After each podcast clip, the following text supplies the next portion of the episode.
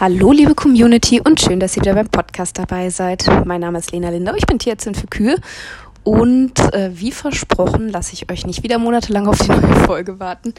Mm, es war ja jetzt mal so eine Art Sonderfolge, nenne ich es mal zwischendrin. Ich hoffe, ihr habt ja alle fleißig gehört. Ich fand die sehr, sehr wichtig und war ähm, ja wirklich froh, dass äh, ich mich mit der Daniela über das Thema mal unterhalten konnte. Fand ich total gut. Ähm, wenn ihr hier irgendwelche Zwischengeräusche ab und zu mal hört, nicht wundern, irgendwie Motorengeräusche ähnliches. Ich sitze hier gerade in meinem äh, Büro am Schlachthof und warte drauf, dass die nächsten Tiere angeliefert werden. Und dachte, ich nutze jetzt mal die Zeit nach, nach Papierkram vor Anlieferung quasi, um mal eine neue Folge aufzunehmen. Mal gucken, wie weit ich komme. Geht hier heute Schlag auf Schlag. So, jetzt aber mal genug der Vorrede hier. Ähm, es soll heute mal um Kryptosporidien gehen. Das ist auf vielen Betrieben ein sehr, sehr leidiges Thema, weiß ich. Und genau deswegen machen wir das heute auch mal als Thema. Ähm, weil ich weiß, dass da ganz, ganz viele Betriebe mit zu kämpfen haben. Viele, viele Milchviehbetriebe, aber auch immer wieder Mutterkuhbetriebe. Also ist kein reines Milchviehproblem, kommt auch immer wieder regelmäßig bei Mutterkuhbetrieben vor. Ähm, Kryptosporidien sind Parasiten, aber keine Würmer im klassischen Sinne, sondern das sind einzellige Parasiten. Clostridium parvum ist das in der Regel. Oh, seht ihr, da hupt schon einer, das haben wir hier sonst nicht. Cool. Äh, Clostridium, äh, Quatsch, Clostridium, jetzt bin ich, jetzt, jetzt bin ich raus. So, fangen wir nochmal an. Einzellige Parasiten. So. Äh, Cryptosporidium parvum heißen die. Und ähm, das ist äh, insofern ähm, auch nochmal wichtig zu sagen, dass dieser Parasit auch eine Zoonose verursacht. Sprich, der Erreger kann von den Tieren auf den Menschen übergehen. Ähm, das ist immer ganz interessant im Tiermedizinstudium ähm, oder, oder wir fangen andersrum an.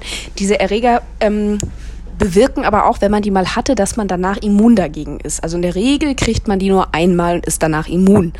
Ist auch bei den Tieren so, deshalb kriegen Kühe das normalerweise nicht. äh, sondern das ist eher ein Problem von Kälbern so in den ersten Lebenswochen.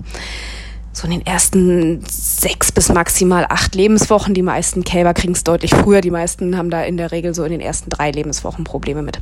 So, und verursacht, wie gesagt, eine Immunität. Das ist gut. Oder bewirkt eine Immunität, so. Ähm, und das ist mal ganz interessant im Studium, wenn die Studenten da noch keine Berührungspunkte mit hatten, wenn es dann so in die Gyn oder in die Rinderklinik geht, wo die kranken Kälber dann sind.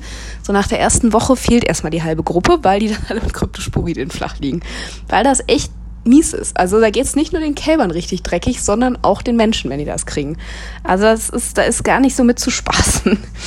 Ähm, also von daher, ne, wenn eure Kinder mal auf dem Betrieb, wenn ihr äh, Kinder kriegt und die mal richtig mit äh, einem flotten Otto, wie man so schön sagt, nein, richtig mit Durchfall und vielleicht ein bisschen Fieber und alles flach liegen und echt zu kämpfen haben, wenn es ihnen so richtig dreckig geht, das können Kryptosporidien sein. Ist möglich.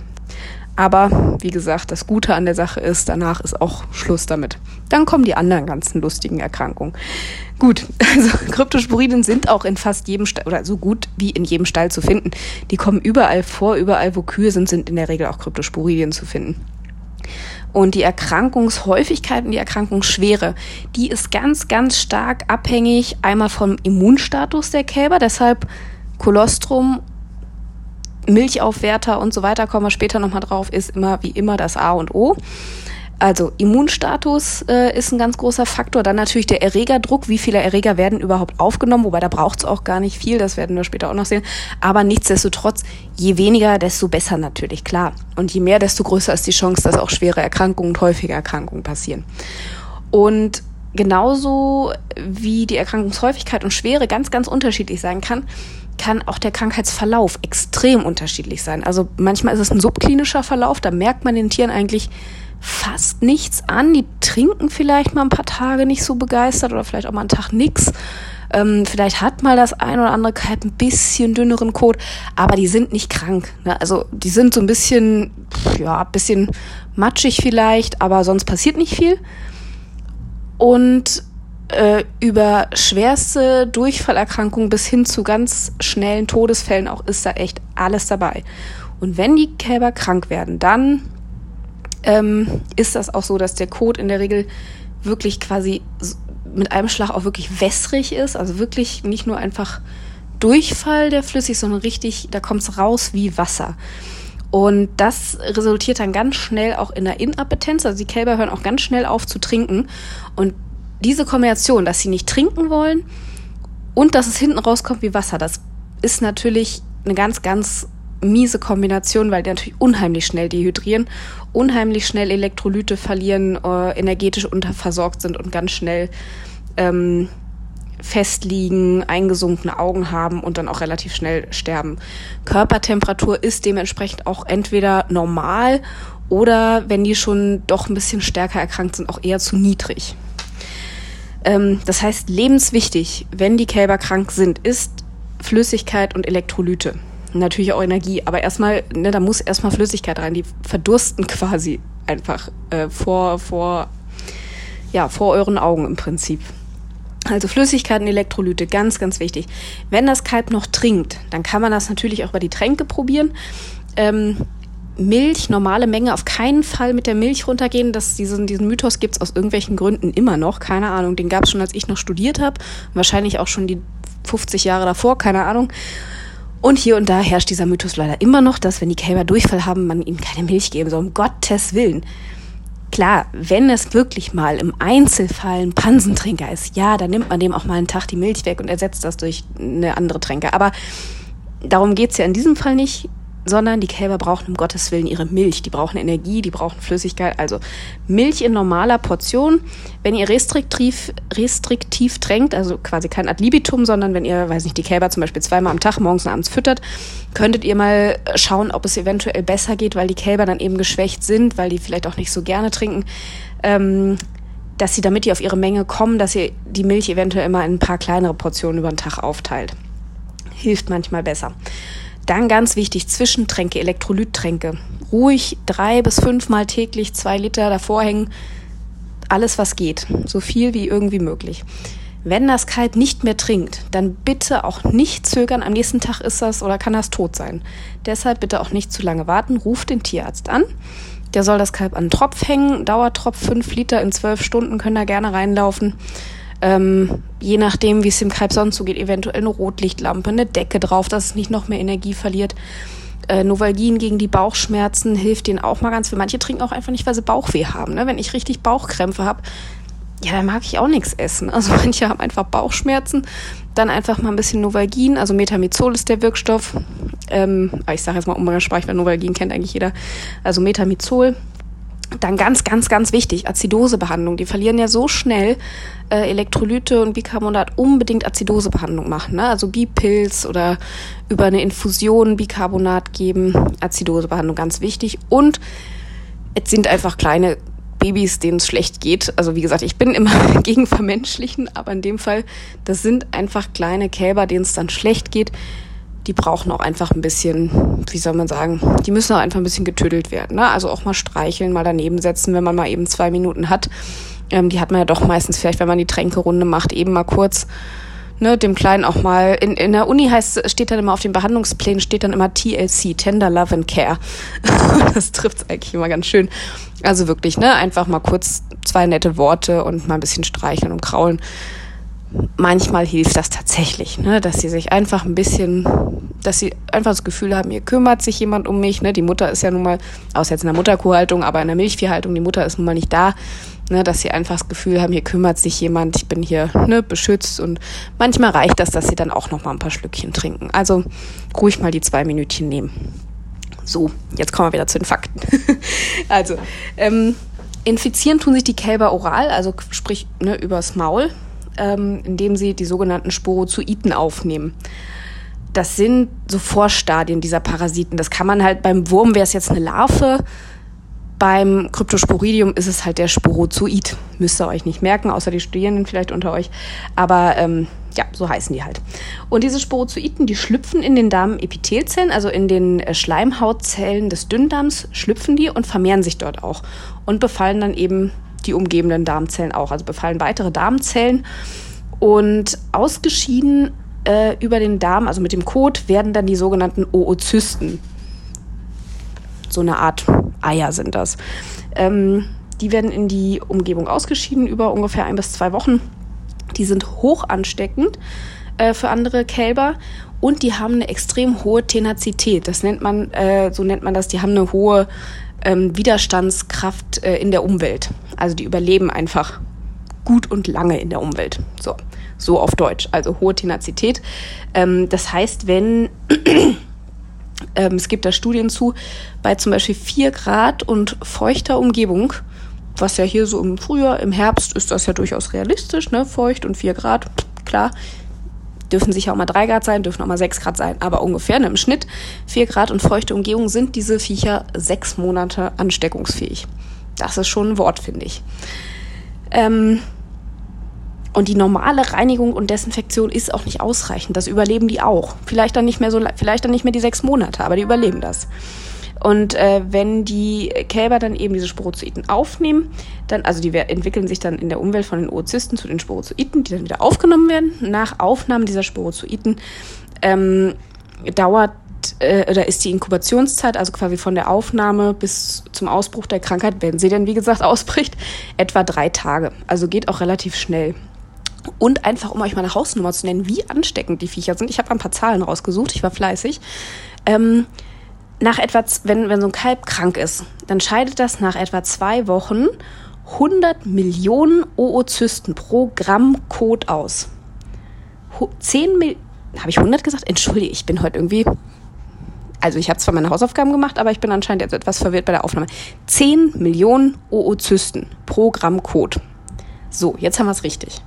Also das ist echt verdammt viel. Und für die Ansteckung reicht es aber, wenn ein Kalb 10 bis 100 davon aufnimmt. Könnt ihr euch jetzt mal selber ausrechnen, wie viel Kälber man also mit 10 Millionen Oozysten pro Gramm Kot wohlgemerkt ähm, anstecken kann. Meist kommt ja doch mehr als ein Gramm Kot aus so einem Kalb raus. Und 10 bis 100 müssen die nur aufnehmen für eine Ansteckung. Also, ja, ich lasse das mal so stehen könnt ihr euch selber euren Reim drauf machen. So. so, jetzt hatten wir schon gesagt, diese äh, Parasiten, die leben jetzt in den Darmzellen und ernähren sich da eben von den Nährstoffen, die das Kalb so mit dem Futter, mit der Milch aufnimmt. Ähm, fehlt natürlich dementsprechend dann auch dem Kalb. Und durch dieses Parasitieren in den Zellen, ähm, diese Darmzellen, diese Schleimhautzellen, die haben ja noch so hm, Auswüchse. Das ist ja keine, es sieht zwar so mit dem bloßen Auge natürlich aus wie eine glatte Oberfläche, diese Darmschleimhaut. Aber wenn man mit dem Mikroskop drauf guckt, dann hat die ähm, sogenannte Mikrovilli. Äh, also Zotten und Mikrovilli. Die Darmzotten, das ist so, kann man sich so vorstellen, dass die Darmschleimhaut ähm, ja, so fingerförmige Auswüchse hat. Und könnt ihr euch ungefähr vorstellen, wenn ihr so einen Gummihandschuh aufblast, ne? Diese Finger, die so hochstehen. Ne, dann ist quasi der Gummihandschuh selber ist die Darmzelle und diese Finger, die so hochstehen, das sind die Darmzotten. Das ist einfach eine Oberflächenvergrößerung für den Darm, ne, damit die Schleimhaut größer ist, damit mehr Nährstoffe aufgenommen werden können. Und an diesen Zotten dran Gut, das kann man sich jetzt mit dem aufgeblasenen Gummihandschuh nicht mehr vorstellen. Aber an diesen Zotten dran sitzen dann noch die sogenannten Mikrovilli. Das könnt ihr euch einfach so vorstellen wie so eine, wie so eine Haarbürste. Ne? Gibt ja diese Rundbürsten, wo so rundum überall diese Borsten dran sind. Und wenn jetzt quasi jeder dieser aufgeblasenen Gummihandschuhfinger so eine Rundbürste mit diesen ganzen Borsten dran wäre, so sieht das dann aus.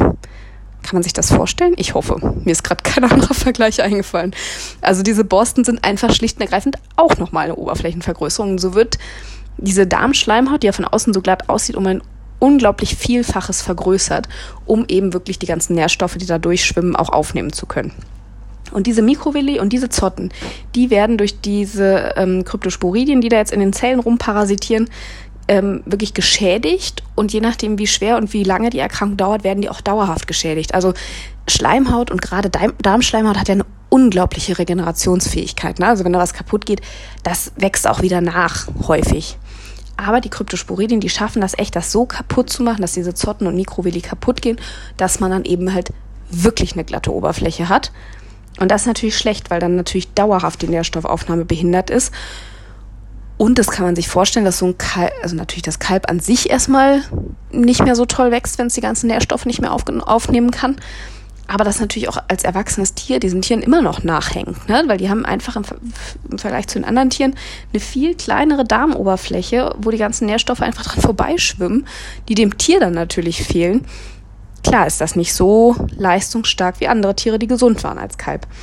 Und ein weiteres ähm, Problem ist, dass wenn die Nährstoffaufnahme am Dünndarm behindert ist, mehr Nährstoffe in den Dickdarm gelangen, die da aber gar nicht hingehören und dadurch dann sich, ich sag mal in Anführungszeichen, schlechte Dickdarmbakterien vermehren können.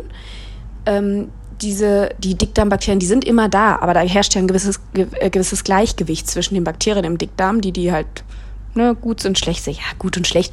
Das ist ja, wie gesagt, ist ein Gleichgewicht, da ist so eine Lebensgemeinschaft, sag ich mal, die gehören da so gesehen alle hin. Aber wenn jetzt eben diese Nährstoffe vermehrt in den Dickdarm kommen, dann vermehrt sich eine bestimmte Sorte von Bakterien eben vermehrt und die vergären dann auch stärker Milch, Zucker ähm, und Stärke zu Milchsäure.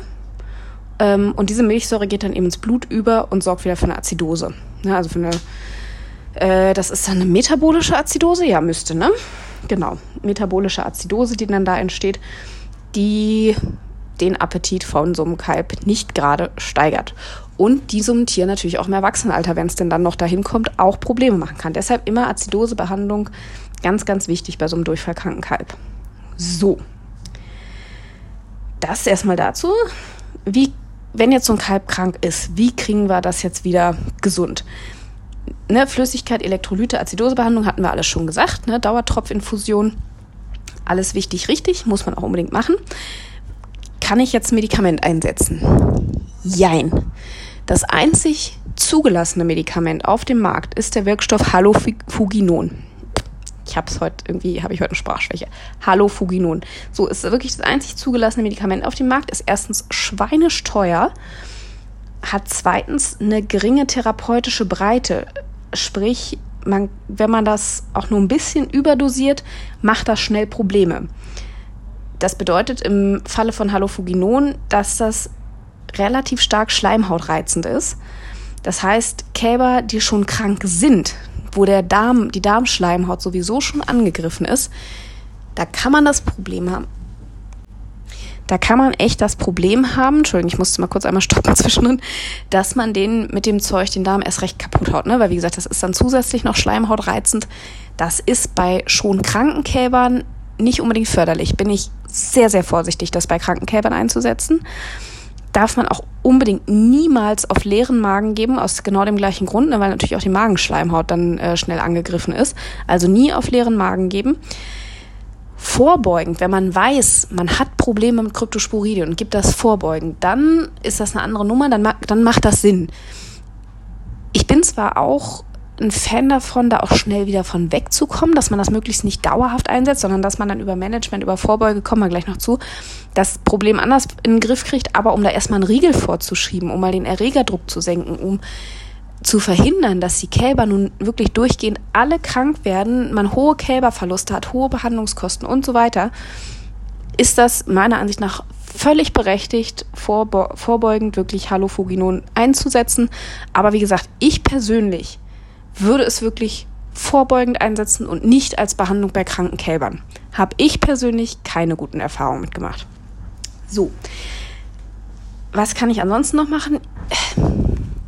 Es gibt, ja, es gibt im Biobereich auch ein pflanzliches Mittel auf Basis von, ach, jetzt fragt mich mal, Fichtennadelextrakt oder irgendwas, keine Ahnung.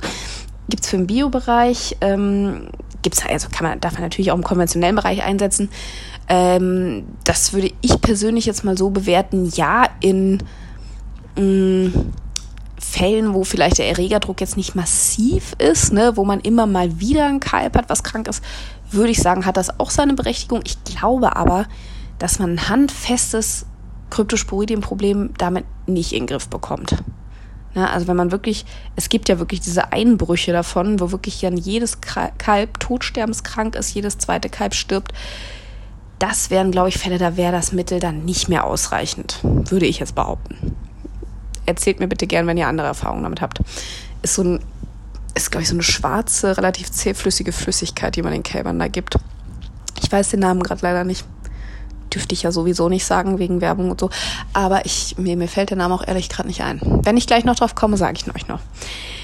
So, dann, was gibt's noch? Ähm, es gibt von einer Futtermittelfirma äh, sogenannte Dosto-Caps.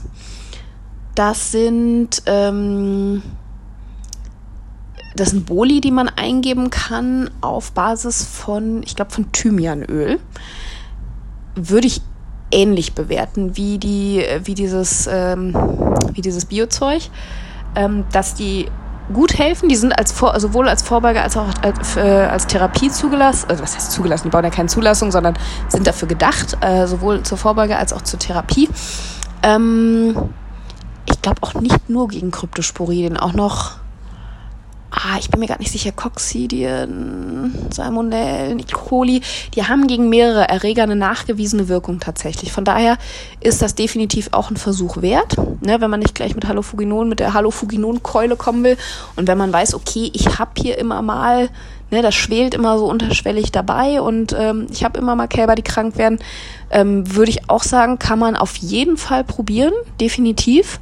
Wie gesagt, hat auch eine nachgewiesene Wirkung. Ähm, aber ähnlich wie bei dem anderen würde ich sagen, wenn du jetzt wirklich einen Betrieb hast, ne, wie gesagt, jedes Kalb krank, jedes zweite stirbt, dann ist das wahrscheinlich zu wenig. Aber wie gesagt, ansonsten definitiv ein Versuch wert. Ähm, ja, und dann gibt es jetzt noch was, was ich euch, glaube ich, gar nicht sagen dürfte. Also es gibt noch ein Medikament. Der Wirkstoff ist Paromomycin. Das ist ein Antibiotikum. Das ist zugelassen gegen E. colis, also gegen Kolidurchfälle bei Kälbern. Ähm, und das wirkt gegen Kryptosporidien wie der Teufel. Wie gesagt, es ist dafür nicht zugelassen. Deshalb darf es dafür auch nicht genommen werden. Und es ist halt auch ein Antibiotikum. Ne? Das ist natürlich auch immer so ein zweischneidiges Schwert.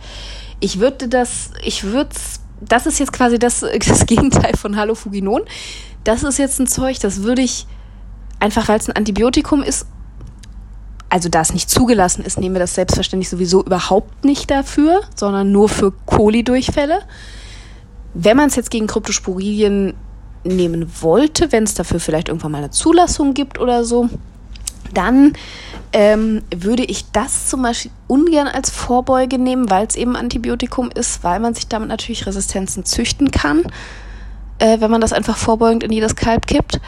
Das kann man aber wunderbar zur Therapie nehmen, weil es null schleimhautreizend ist und es hilft richtig gut. Ich muss jetzt mal kurz hier ans Telefon gehen. Ich bin gleich wieder da. So, wenn der Chef anruft, muss man mal kurz dran gehen. Wo waren wir? Paromomycin, genau, was wir nicht nehmen gegen Kryptosporidien, sondern nur gegen Kolidurchfälle. Genau, also das ist als Behandlung tatsächlich sehr gut geeignet. Ähm, das heißt, wenn man kranke Kälber hat, vielleicht mal mit dem Tierarzt sprechen. Ich muss gestehen, es gibt ja jetzt wieder Neuerung im Gesetz, im Tierarzneimittelgesetz. Ich bin mir jetzt gerade nicht 100 Prozent, also ich bin da gerade nicht 100 Prozent firm drin, wie diese Änderungen aussehen. Mal mit dem Tierarzt sprechen, ob da eventuell in lebensbedrohlichen Notfällen vielleicht eine Umwidmung möglich ist. Könnte ich mir vorstellen, dass das geht. Gut, also das äh, so viel erstmal zu den Medikamenten. Ich rede mich da jetzt besser mal nicht weiter rein aber äh, seid hiermit informiert, dass es dafür nicht zugelassen ist, aber sehr gut helfen würde. So, dann müssen wir oder sollten wir natürlich, gerade wenn es wirklich, wenn wir regelmäßig Probleme mit Kryptosporidien haben, uns natürlich auch mal Gedanken machen, wie kann ich es denn schaffen, dass meine Kälber vielleicht gar nicht erst krank werden? Das ist ja, ne, Vorbeugen ist immer besser als heilen, deshalb. Ähm, was dafür gut ist zu wissen, dass diese Oozysten, die in der Umwelt darum schwirren und so hoch ansteckend sind, empfindlich sind gegen Temperaturen unter minus 18 Grad. Gut, das haben wir leider momentan nicht so häufig. Oder gegen Temperaturen über 65 Grad. Da können wir schon eher was angreifen. Die sind empfindlich gegen UV-Strahlung, sehr empfindlich sogar. Und empfindlich gegen Sauerstoffverbindungen, so radikale Sauerstoffverbindungen. Also, das behalten wir mal kurz im Hinterkopf. Da geht es gleich weiter. Jetzt Vorbeuge. Was kann ich zur Vorbeuge tun? Ich hatte vorhin schon gesagt, jedes Tier, was damit zu tun hatte, entwickelt eine Immunität. Das heißt, die Kühe hatten logischerweise alle schon damit zu tun. Wie gesagt, es gibt eigentlich keinen Kuhstall ohne Kryptosporidien. Die Kühe hatten damit zu tun. Das heißt, sie haben Antikörper dagegen. Wie kriege ich die Antikörper ins Kalb? Kolostrum also wirklich mit zehn Ausrufezeichen dahinter. Kolostrumversorgung ist einfach das A und O. Gegen Kryptosporidien, auch gegen alles andere. Aber gerade bei Kryptosporidien, Kolostrumversorgung ist echt wichtig. Vier Liter in den ersten vier Stunden mit einem Brix-Wert von 22 ist das absolute Minimum. Wenn das Kalb acht Liter mit einem Brix-Wert von 30 trinken will, dann lasst es das um Gottes Willen tun, bitte. Es gibt da kein Übertrinken rein, was das Kalb nimmt. Ist ganz egal. Gut, kleines Plädoyer fürs, fürs Kolostrum. Dann im weiteren Verlauf weiterhin auf eine gute Energie-, Vitamin-, Mineralstoffversorgung achten. Ne? Eselen, Eisenversorgung ist immer so ein, so ein Thema. Wie gesagt, Energieversorgung, die Kälber nicht groß hungern, ne? sondern auch wenn ihr restriktiv trinkt. Man kann auch restriktiv intensiv trinken. Ne? Gebt den Kälbern wirklich auch Milch. Muss keine Vollmilch sein, darf auch Milchaustauscher sein, habe ich überhaupt kein Problem mit. Ähm, nehmt einen hochwertigen Milchaustauscher, nehmt Vollmilch, wenn ihr Vollmilch nehmt, tut einen Vollmilchaufwärter rein ne, sorgt dafür, dass eure Kälber wirklich rundum versorgt sind. Stress vermeiden, ja, das sagt sich immer so leicht. Klar, da gibt es das Übliche, ne, dass man nicht an einem Tag vielleicht Umstall enthornt und noch eine Impfung reinhaut. Und das Allerwichtigste noch, äh, was die Haltung angeht, ist einfach Hygiene, Hygiene, Hygiene, Hygiene. Sprich, Einzeliglos, Einzelboxen, von mir aus auch eine Pärchenhaltung ist ja jetzt in, finde ich auch gar nicht so schlecht äh, prinzipiell ähm, ist natürlich, was Krankheiten angeht, wieder ein bisschen problematischer. Das, also von daher, ich rate da auch nur zu, wenn man generell einen guten Gesundheitsstatus bei den Kälbern hat. Ähm, aber gut, egal ob jetzt Einzel- oder Pärchenhaltung, die Iglus und Boxen müssen einfach vor Neubezug quasi wirklich richtig gut gereinigt sein. Wir haben aber schon gesagt, übliche Reinigung, Desinfektion reicht nicht. Deswegen gut reinigen, ne? schön die ganze Scheiße von den Wänden runter, ganz wichtig ähm, wenn irgendwie möglich eine Dampfreinigung, heißer Dampf, ne? wie gesagt, über 65 Grad gehen die Dinger kaputt. Also Dampfreinigung wäre eine Möglichkeit. Und dann ein geeignetes Desinfektionsmittel nehmen. Gibt nicht viele. Guckt mal in die DVG-Liste, da ist aufgelistet, was gegen ähm, Kryptosporidin Oozysten zugelassen ist. Meines Wissens, korrigiert mich, wenn ich falsch liege, ist das momentan nur das Neopredisan. Stinkt wie die Hölle, aber es hilft dagegen ähm, wenn irgendwie möglich, ein Leerstand von mindestens drei Wochen und gerade im Sommer stellt die Dinger in die Sonne. Lasst die in der Sonne trocknen. UV-Strahlen, wie gesagt, machen die Oozysten auch kaputt. Also drei Wochen in die Sonne stellen, super. Wenn es mal drauf regnet, ist nicht schlimm. Hauptsache, da kommt UV-Licht dran. Ähm, und was auch noch eine gute Sache ist, wenn man vielleicht verschiedene Stellplätze für die Iglus hat, ne? dass man die Kälber ähm, an einer Stelle stehen hat mit den Iglus. Wenn die Kälber dann in die Gruppe gehen, die Iglus ne, sauber macht, reinigt und die, die dann möglichst erstmal nicht wiederverwendet sofort, sondern die eben drei Wochen leer stehen lässt, die nächsten Kälber in neun Iglus an einem anderen Standort. Ne? Wenn man so zwei Standorte hat, wo man wechseln kann, das ist natürlich auch super. Und dann weitertragen im Betrieb vermeiden. Thema Biosicherheit ist echt auf vielen Betrieben eine riesen Baustelle. Da können wir uns echt aus der Schweinehaltung was abgucken. Ja, dass man einfach mal, bevor man zu den Kälbern geht, saubere neue Stiefel, Overalls anzieht, dass man einmal Handschuhe trägt, wenn man mit den Kälbern zu tun hat. Ihr müsst ja nicht hermetisch abriegeln, aber einfach eine gewisse Sauberkeit, eine gewisse persönliche Hygiene wäre schon ganz gut. Ne? Tränkereihenfolge beachten, ne? von klein nach groß, also von jung nach alt, ähm, von gesund nach krank. Ne? Immer die kleinsten und kränksten am Schluss, sag ich mal. Hört sich fies an, macht aber absolut Sinn. Ähm, wir, ja, die kleinsten ist jetzt wieder die Frage. Also, ne, bei den Gesunden erstmal von jung nach alt, bei den Kranken auch von jung nach alt, aber grundsätzlich erst die Gesunden, dann die Kranken, erst die jüngeren Kälber, dann die älteren Kälber. So, jetzt haben wir es, jetzt wird ein Schuh draus. So, dann jedes Kalb ein Eimer. Markiert euch die Eimer mit diesen, mit diesen Halsbandnummern, mit bunten Kabelbindern. Es gibt zig Möglichkeiten. Markiert euch die Eimer, dass jedes Kalb seinen Eimer hat und auch nach dem Reinigen wie gesagt, täglich reinigen bitte die Eimer, nach dem täglichen Reinigen auch seinen Eimer wiederbekommt. Ne? Frisches Einstreu, die Kälber dürfen nicht im Mist stehen. Ne? Ich habe, wie gesagt, am besten halten sich die Viecher im feuchten, kühlen Umgebungsmilieu. Also frisches, trockenes Einstreu, ausreichend Einstreu, ne? Thema Nesting Score. Ähm, der Ablauf von Flüssigkeiten sollte gewährleistet sein, also so eine leicht abschüssige Fläche äh, vielleicht noch mit einer Rinne davor, in irgendeiner Form eine vernünftige Drainage, ne? dass Flüssigkeit möglichst abfließen kann, dass die Kälber so trocken wie möglich liegen. Das wäre ideal. Und die Kälber bitte nicht vom Boden füttern. Das ist auch noch was. Denn wie gesagt, dies wird im Kot ausgeschieden und übers Maul aufgenommen. Also vom Boden füttern, mh, ne? Äh, also wenn man dann mit der Fütterung von was auch immer ihr jetzt nehmt, ob es jetzt die Trocken-TMR ist, ob es Heu ist, ob Silage ist, bitte nicht vom Boden, sondern wirklich in einem Trog, in einem Einzel, also in einem extra Trog, der auch ruhig ein bisschen höher, ne, so auf Nasenhöhe ungefähr, ein bisschen tiefer da verhängen, aber auf jeden Fall nicht auf dem Boden. Ne? Und wenn da mal reingeschissen wird, dann macht ihn bitte sauber. Sollte sowieso selbstverständlich sein, aber ne, gerade bei Kryptosporidien ist das echt nochmal doppelt wichtig. Ne? Und dann nehmt ihn auch weg, macht nicht nur einmal, ne, spritzt nicht nur einmal ab, sondern hängt einen neuen hin, macht den alten richtig sauber. Und ein Thema, was ich, ah, das lässt sich echt schwer vermeiden, Vögel. Vögel tragen diese Kryptosporidien halt leider Gottes auch weiter. Ich weiß, es ist quasi unmöglich, die Kälber vor Vögeln abzuschirmen. Das geht nicht. Das ist einfach so. Ähm, klar, vielleicht, wenn ihr auf dem Hof noch ein paar Hobbyhühner rumlaufen habt, guckt vielleicht, dass nun nicht gerade die mit den Kälbern in einer Box hocken. Das wäre schon mal gut. Ähm, ja, ansonsten klar, man kann dann diesen, ne, diese, diese über Lautsprecher dann noch irgendwie, irgendwie Möwengeräusche einspielen oder irgendwelche Schreckschussgeräusche oder so. Naja, Gott, das ist alles ist, ähm, ja, jetzt wurde ich wieder unterbrochen. Das ist alles äh, kurzzeitig vielleicht mal wirksam, aber so richtig, wie gesagt, kann man seine Käse, es sei denn, man hat jetzt so einen ultra neuen, modernen Kälberstall nach amerikanischem Vorbild, der geschlossen ist, dann mag das vielleicht gehen, aber ansonsten kann man seine Kälber einfach nicht vor Vögeln abschirmen, das ist schon klar. Wie gesagt, lasst vielleicht nicht gerade die Hühner äh, damit im Iglu schlafen, aber ansonsten, ja Gott. Wird auch der ein oder andere Vogel mal da lang flattern, ist ja ganz normal und da werden auch nicht gleich zehn Kälber von sterben. Naja tut, was ihr könnt. ich habe ja schon genug andere Möglichkeiten, glaube ich, jetzt aufgezeigt ähm, oder erwähnt, was auch möglich ist. Irgendwas davon wird auch bei euch möglich sein, bin ich mir sicher.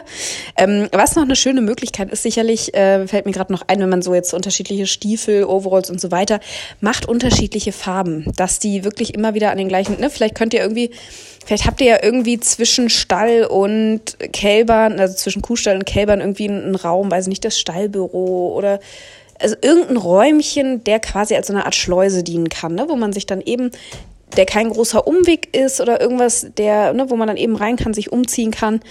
Ähm, wo auch der Tierarzt vielleicht seine Sachen dann hängen hat, ne, dass der auch extra Sachen hat. Ähm, und dann macht ihr, weiß nicht, bei den Kühen macht ihr von mir aus, äh, keine Ahnung, dann äh, rote Overalls und äh, Stiefel und bei den Kälbern macht ihr halt grüne Overalls und Stiefel oder, weiß nicht, gelb und rot oder was. Herrgott, was auch immer euch gefällt, ihr werdet schon eine Möglichkeit finden oder beschriftet die Sachen oder was, was auch immer. Es gibt genug Möglichkeiten, aber äh, ja, probiert das zu nutzen, probiert das mal umzusetzen. Es muss ja nicht gleich alles sein, aber zumindest mal ein Teil. Also was, was wirklich einfach am wichtigsten ist, ich habe es jetzt schon hunderttausend Mal gesagt, Kolostrum ist das Wichtigste für den Start. Ähm, da kann man wirklich die wichtigste, die beste Grundlage legen, wenn man da schon alles richtig macht. Ähm, und wenn man dann noch ein, zwei andere Sachen hinterher macht, ne, die sinnvoll sind, natürlich auch immer je nach Betrieb, je nach Erregerdruck, je nach Krankheitshäufigkeit, nach Krankheitsschwere angepasst. Klar, Seht ihr, meine Tochter will da möchte gern, auch gern was dazu sagen. Ja, hast du recht, ne? Genau. Bist du auch mal im Podcast. Super. Freut sie sich. Ähm, ja, also irgendwas davon ist bei euch auch umsetzbar und ähm, genau, wie gesagt, wenigstens mal ein paar Kleinigkeiten. Selbst wenn ihr kein Problem mit Kryptosporien habt, ist doch egal. Vielleicht könnt ihr damit trotzdem noch irgendwas Gutes äh, tun, wenn ihr irgendwas davon umsetzt und äh, Kryptosporidien so auch noch gleichzeitig vorbeugen. Ist doch auch was. Also man kann eigentlich da nur gewinnen. So, ich glaube, es soll erstmal gut sein äh, für heute. Ja, ich glaube, das Wichtigste ist gesagt. Ich freue mich wie immer auf äh, eure Bewertungen natürlich des Podcasts auf Spotify, auf Apple Podcast. Ich freue mich auf äh, die Diskussion mit euch, auf eure Erfahrungen, auf eure Tipps. Vielleicht habt ihr auch noch einen super Tipp geben, Kryptosporidien, womit ihr die Biester in den Griff gekriegt habt. Dann teilt das unbedingt gerne mit uns allen. Dann können wir alle noch was mit, äh, alle noch was davon lernen. Und ansonsten würde ich sagen, wünsche ich euch jetzt erstmal eine wunderschöne Woche. Ähm, mit ganz vielen gesunden Kälbern. Und wir hören uns, wenn ihr mögt, in der nächsten Folge wieder. Danke fürs Zuhören und bis dahin macht's gut.